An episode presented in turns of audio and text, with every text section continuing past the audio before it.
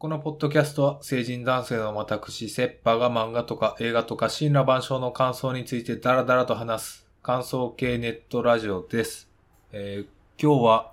11月15日月曜日、週刊少年ジャンプ2021年50号とかの感想をををやります。ん？言えてた今。2021年50号の感想をやります。ついにジャンプも50号となって、まあ、まあ年末に近づいてるねみたいな話はまたどうせ12月にするというか、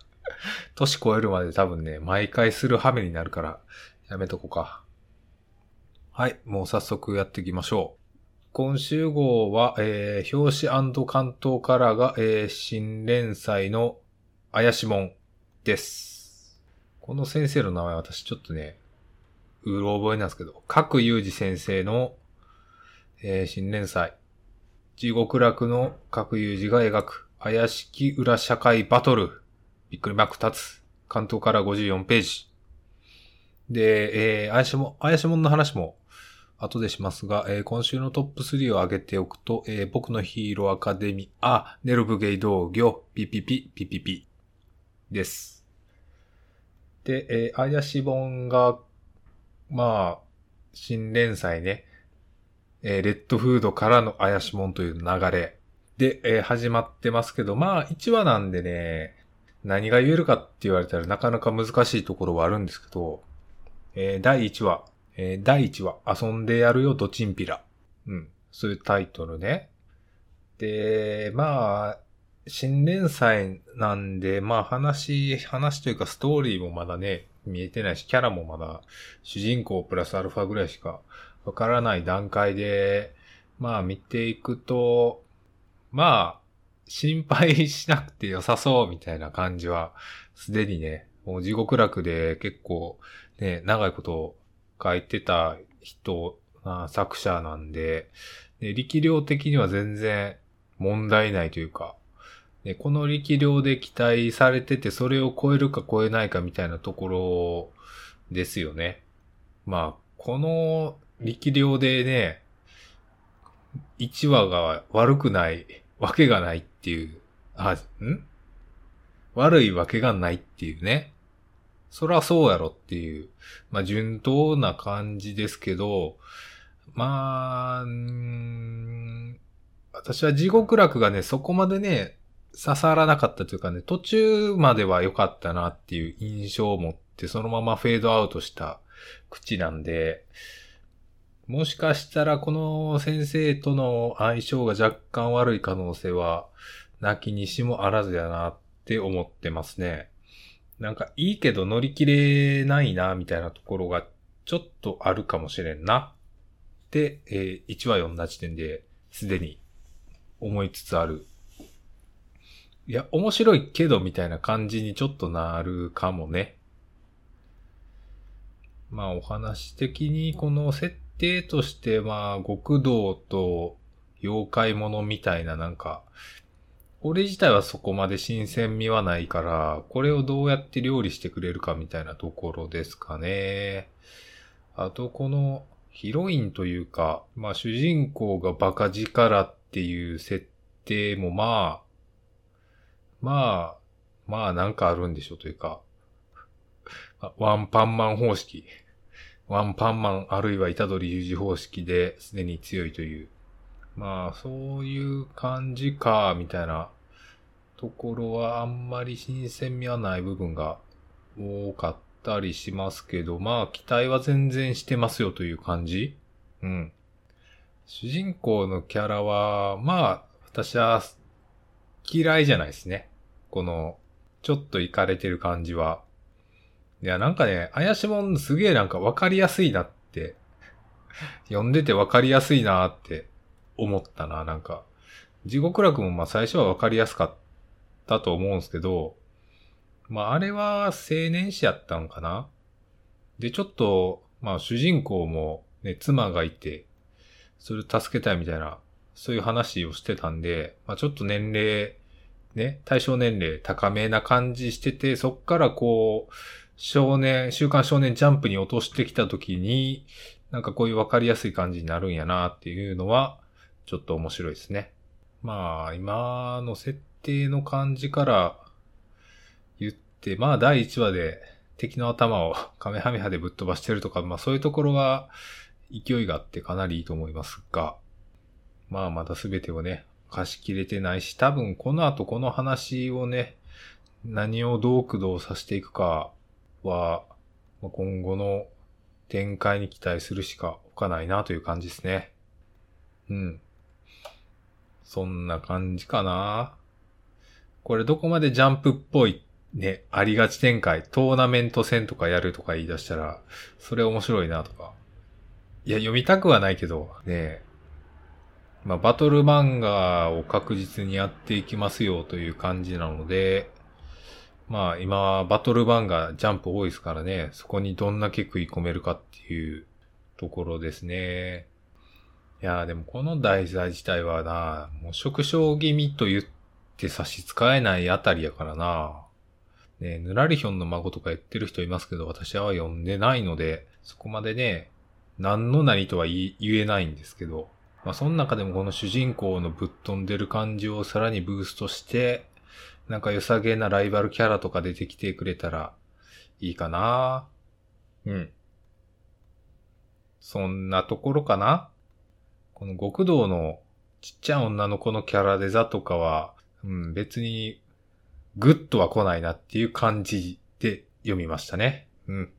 この漫画に憧れてるとか、そういうところを掘り下げてなんかそういうのってあるんかな。うん。いや、そこの様子はいいか。とりあえず怪しもんはそんな感じです。まあ、期待してます。で、えー、最初なんですが、僕のヒーローアカデミア、えー、ナンバー333、亡霊。いや、ヒーローアカもやっぱね、今週どの漫画でぶち上がったかと言ったらもうヒロアカ一択になってしまうんですよね。いやー、スタンドストライプがなんかどう負けるかっていうね、そこに着目して読まざるを得ないね、展開というか話し運びからの、まあ、ただ負けるわけじゃないっていうね、割と予想してなかったいい負け方？まあ負けた、負けたんでしょうけど、まあ、試合に勝って勝負に負けた的な、まあどっちかわかんないですけど、いや、それそういうこともできるんやなっていうね、その、読者の予想の裏をね、書いてくる感じはもう、さすがやし、それを描くこの画力込みでも、やっぱヒロアカ面白いなってならざるを得ないのが、もう今週のジャンプナンバーワン漫画、僕のヒーローアカデミアっていう感じですね。いやー、どのコマもいいというか、さすがね、全米ナンバーワンヒーローのね、教授を示してくれるなっていう感じは、バチバチにあって、これが読め、これ、いいとこしかないぞ。ヒロアカに関しては。いやーで、こっからさらに、さらに来週、引いていって、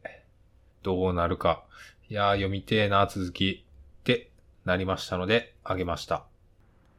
はい。では、えー、次。ネル武芸道業。ネル武芸道業は、えー、今週で終わりと。タイトルは、えー、最終ページ、見開き。第18版、天狗舞う。いやー、ネル、終わっちゃいましたねーっていう。うん。終わっちゃいましたねーっていうね。まあそういう話をするわけですが、いやー、やっぱりというか、ね散々言ってますけど、悪くはないんですよね。悪いとこどこって言ったら多分具体的には私あんまり上げれないですけど、まあもし上げられたとして、うん、確かに 確かにそう、そうなんですけど、みたいな、ね。そういう温度感というか、ね、まあ悪くない漫画なんですよ。で、いいところもあるんですけど、やっぱりなんか弾けきらないというか、ねこれ、ここのこれが超いいでしょみたいなこともまあ言えんくはないけど、さほどいろんな人というか、ね、広く一般的な読者には刺さらないだろうなっていうのはまあ、ありありでずっと読んできて、まあ、18話で終わるっていうことなんですが、うーん、惜しかったというか、うん、何が悪いとも言えやんからな。で、そこ、どこを変えたらよかったかとかも言いづらい感じで、ね、展開してきて、で、終わり方もかなりね、綺麗に畳んでて、あ、こういう感じで終われるんやなっていうのは、これはすごいなっていう。これは逆にすごいなって思ったな。いや、まあ、レッドフードの、ね、終わり方もね、バンバン決めてましたけど、かましからのかましでバツン切ってましたけど、それこからのこのネルの終わり際のこの美しさたるやっていうね、なんかめちゃめちゃ綺麗に終わってて、これはすげえなって思いますね。うん。で、まあいきなり、いきなり開幕5年後って始まるわけですけど、いやー、まあ、ネルブゲドグヨの本編は多分もう先週で終わってて、まあ、今回この1話丸々エピローグみたいな扱いだと思うんですけど、いや、このね、漫画終わった後のエピローグ感がすげえ。なんかね、なんか長期連載終わってからのおまけ漫画みたいな感じが、たった18話の中で味わえてんのなんかすごいなって思いますね。なんかこう、悠々白書が終わってから、その後みんなどうなったかみたいな、あるじゃないですか。あとは、まあ、鬼滅の刃はちょっと違いますけど、鬼滅の刃、ね、鬼物事務さんがぶっ殺されてからの現代編に行くみたいな、そういうやつ。ああいうのってこう、長い漫画だからこそ、そういうね、すべて物語が終わった後の、このキャラクターに愛着持った状態でそれがあるっていうのが、めちゃめちゃ美味しいとこだと思うんですけど、それがこの17話、ポッチで、それを味わえてるのはなんかすごいなって思いますね。で、この終わり方も、ここを、ね、単に何かに勝ちましたイエーイとかじゃなくて、なんかそれぞれがちゃんとね、就職してで仕事を持って、で、普段は仕事してるけど、こういう時に武芸のね、大会にみんな集まってきてみたいな、こういうなんか、これいいよなってすごい思いましたね。まあ正直ね、どのキャラがどういうね、立ち位置の人やったかっていうのは、私も正直、うろ覚えなところはかなりあるけど、でもそれでもこれ、それぞれのキャラのね、そのね、進路とかがちゃんと考えられてて、そういうのがある漫画なんやなっていうのは素直にいいなと思いましたね。うん。で、この、付き合って別れた話とか、わ、すごいこの終わった漫画のエピローグ感で楽しめるとこすげえ楽しんでるなっていうのがね、めちゃめちゃいいよないやー、で、ネルくんが ネルが、その、馬に乗って騎手になってるとか、なんかそういう職業のチョイスとかね。いや、やっぱりこの、現代日本で武術のね、学校があって、武芸の学校があって、それどうすんのっていうか、他に武芸の学校あんのとか、それ職業なんですか？みたいな。でそういう疑問は、まあ、あるにもあったというか、ね、そういうとこあんま語られてなかったと思うんですけど、それの回答がもうこれっていうのは、いや、すげえ綺麗やなって思うな。いや、やっぱこの、部活漫画とか、ね、その、ありますけど、ね、部活が全てみたいな感じで描かれますけど、実際問題そうじゃなくて、部活の他にも学業があってね、その後の人生の方が長いはずなんで、ね、そっちの方がね、トータルの人生で言った比重が大きいけど、漫画としてね、物語として描くにはね、部活をメインに描くしかないよね、みたいなところがあって、人間というかね、生きた人間として考えたときに、この省かれてしまう、ね、生活みたいなところがあると思うんですけど、そういうところをね、込みでこうやって最終回で描いていくの、めちゃめちゃいいなと思いますね。漫画で言うとあの、えー、大きく振りかぶってがそういう漫画で、あれまあ、高校野球を描いてますけど、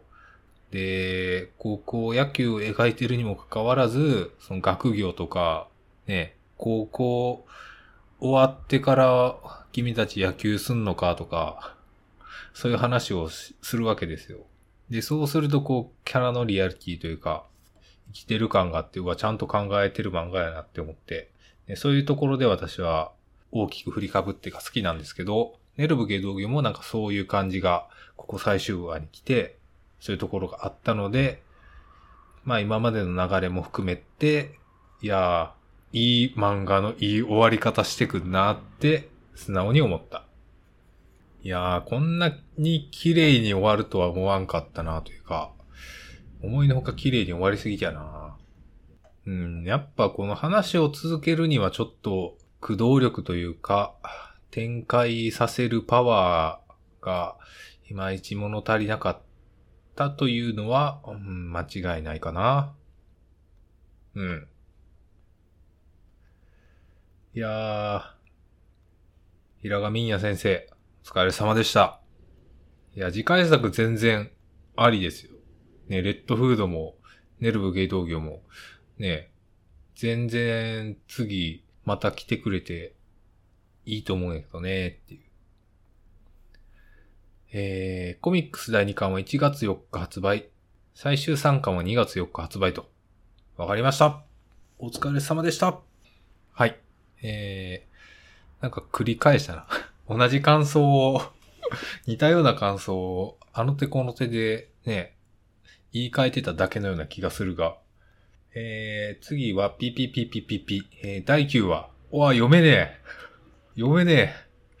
発音不可のやつや。これは何？モールス信号ではないよな。読めやんタイトル書かんといてくれるかな。まあ、ピピピピピピは、まあ、ピが多かったかピがいくつかはちょっとわかんないですけど。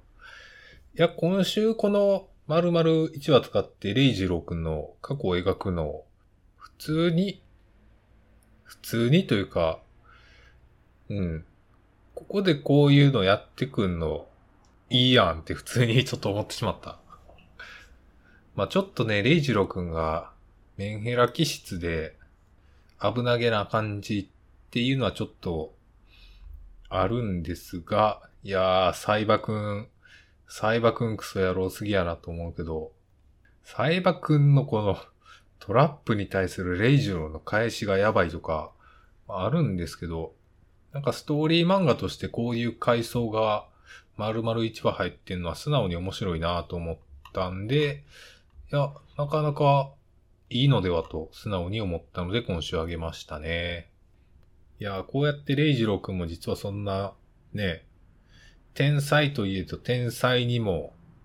手に入れられないものがあるのですよっていうのは、まあ、まあありがちではありますけど、それをまあうまいこと描いてるなと思いましたね。うん。まあでもこの天才でも友達は作る可能性はあるから、それ天才ではなく、君のコミュ力か、あるいはまあ、機械の問題っていうことだと思うんですけど、まあそれを教えてくれる人もいないというか、ねピアノの先生はおっても、人生を導いてくれるやつは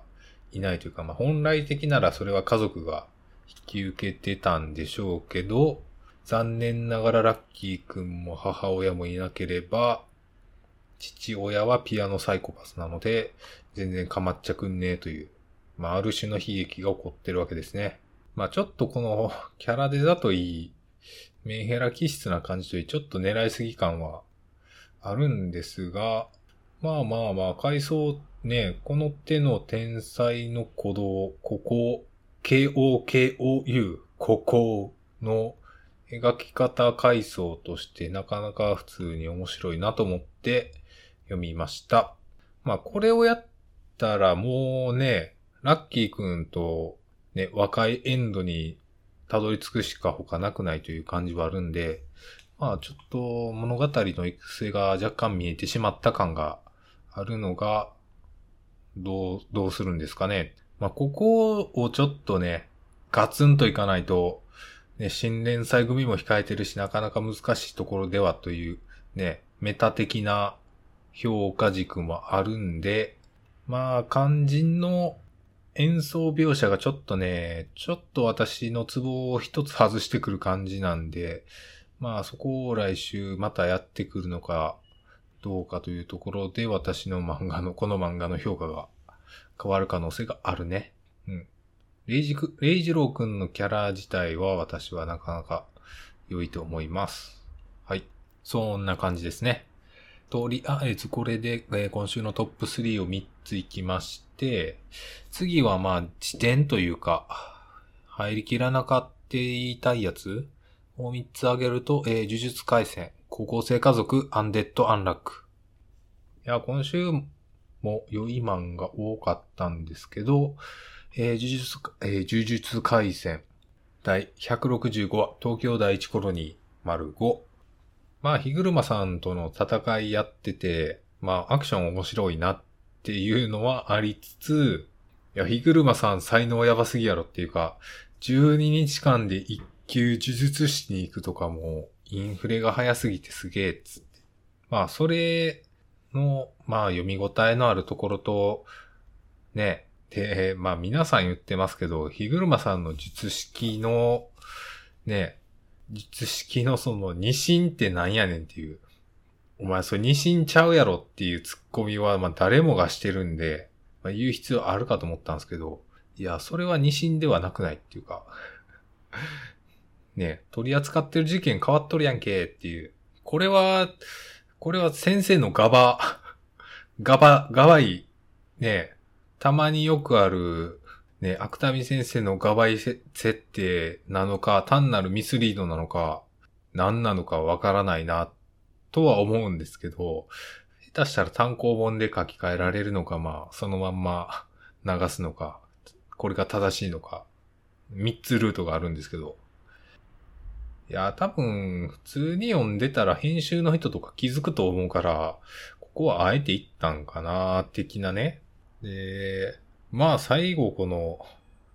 デスペナルティってなってますけど、なんかヒグルマさんの表情がこう一コマ挟むだけで、ね、来週どうなるかって、ちょっと考えさせるところとか含めて、いや、漫画上手くていいですねって思いました。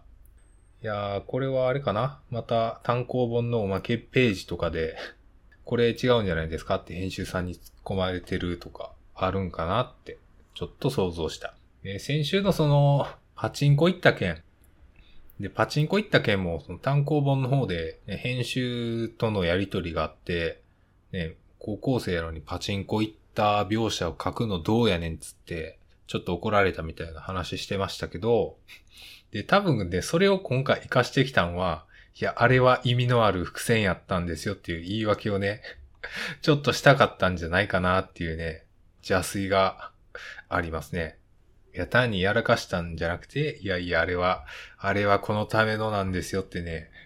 まあ多分バレてますけどね、それ言ったところで。そういうのがあるんじゃないかなとちょっと思ったんで言っときます。とか言っとく。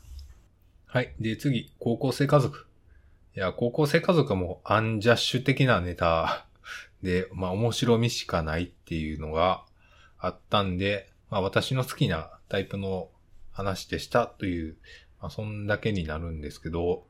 えー、第62話、えー、噂のあいつ。いやー、いいね。いいね。ゴメス。ゴメスが実はもう、めちゃめちゃ強いやつっていう、まあ、すれ違いネタ、アンジャッシュネタなんですけど、いやーもうこれはね、面白い、面白いし、まあそれで家谷の名が広まっていくっていう、まあ、何らかの苦戦。なんか勝ち込みとか来るんじゃないですか？この、この少年の先輩とかが勝ち込んできてお父さんとバチバチやり合うみたいな、そういう話があったら面白いなっていう感じやな。この校長室でうんちしてるところの 絵がもう、良すぎるな。いやー、すごい良かったな。はい。あんまり言うことはないな。良かったねっていう、そういう話ですね。で、次、アンデッド・アンラック。えー、ナンバー87。2本目。アンデラーまあ、こっから、えー、こっから反転構成という感じで、えー、まあ、いいですよね、というか、この否定者をわざわざ、ね、上の句下の句にするっていう、もうこの一手間の掛け具合はすごいなというかね、いや、これはあの、読んでる人はすげえよくわかる、上の句下の句をわざわざ書いてる労力というかね、そこもちゃんとできるんやな、作者すげえって。まあ、誰がやってるかわかんないですけど。いや、こういうところの、ちゃんとしてる感というか、その小道具までちゃんとね、書いてくる感じすげえなって思います。で、まあ、こっから反転構成なんで、まあ、どうやって勝つかは、まあ、そこまで気になるところではないですが、まあ、こうやってバチバチやってくれて、こっからも反撃の目がようやく出てきたところで、うん、来週からもちゃんと読みたいですね。なんならこのユーマのスプリングと、スプリングも仲間になって一緒に戦ってくれるみたいな流れも期待しちゃっていいですかね。で、まあ、ビリーさんはも、なんか解説役みたいになってるけど、いや、ビリーさんも、もう腐りかけなんだか、まだ腐ってないんだかわからない状態で一緒にいてくれるが、みたいな。いや、みんな仲間になって早く神様と直接対決をバチコリやってほしいなという感じです。はい。えー、今のでだいたい開けたやつは全部行きました。えー、他開げてないやつで言うと、ドクターストーンはもう言うことなくなってきたね。普通にいい漫画やなっていうか、面白いなーって、面白いなーって思っちゃってるだけやから、ね、あげようがないっていう。で、僕とロボコは、アンミカ、私ね、あんまりアンミカさんご存存じ上げないんで、ね、全く刺さらんかったわっていうので、ね、あんまり触れ、触れづらいなっていう感じで読みました。で、坂本デイズはね、今週もめちゃめちゃ良くて、もう T シャツにしたいなっていうページがもういくつあったよっていう感じなんですけど、ね、そんなに毎回あげてたら、いや、でも坂本デイズも良かったないや、これを書きたいがために東京タワーにしたんやろなっていう感じがビシバシと伝わってくる、この、このページ。いやー、この落ちてくるところ、めちゃめちゃいいよなとかね。いや、今、描い漫画はヒロアカか、坂本デイズかくらい来てるからな。いやー、めちゃめちゃいいな。で、ここに怪しもんがどんだけ食い込めるかっていうね。そういうところっすよね。で、あやとらはちょっとなんか、踏み込んできたなっていう感じがあって、話進めてんなっていうね。あやとらは一瞬終わるのかみたいな雰囲気あったけど、まあ、こっからまだ、まだまだやれそうやなっていう感じもある。で、逃げ上手の若君は、逃げ上手の若君は、私はね、この正直この、戦の、この、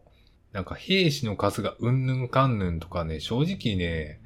苦手なんでね、かなり呼び飛ばしましたね。あんまりね、読んでられねえなって思って。正直この辺はちょっと苦手ですね。あと、破壊神マグちゃんも良かった。なんかこう、日常会、日常会が楽しく読める漫画とそうじゃない漫画あるよねと思って。マグちゃんは日常会も楽しく読めるので、なんかすごいなというか、なんかね、決めるとこちゃんと決めて、なんかね、ぬるくなりすぎない感じが、やっぱ全体的にうまいよなぁと思いつつ、ちょっと見開きのルルちゃんの作がちょっと解けてないとか思いつつも、いや、いい話ちゃんとするなって思った。で、ウィッチウォッチはね、さすがにちょっと味、味が濃すぎて、今週はちょっとね、あげるのは控えますね。うん。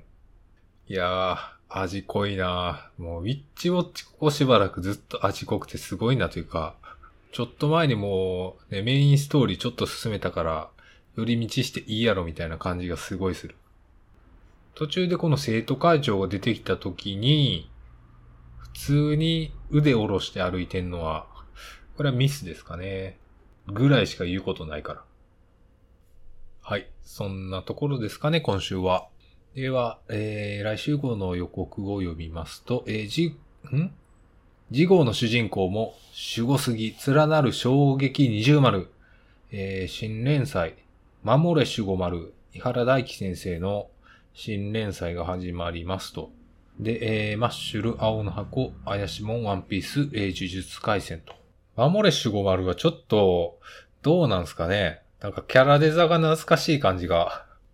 この守護丸そのものなのかよくわからないですけど、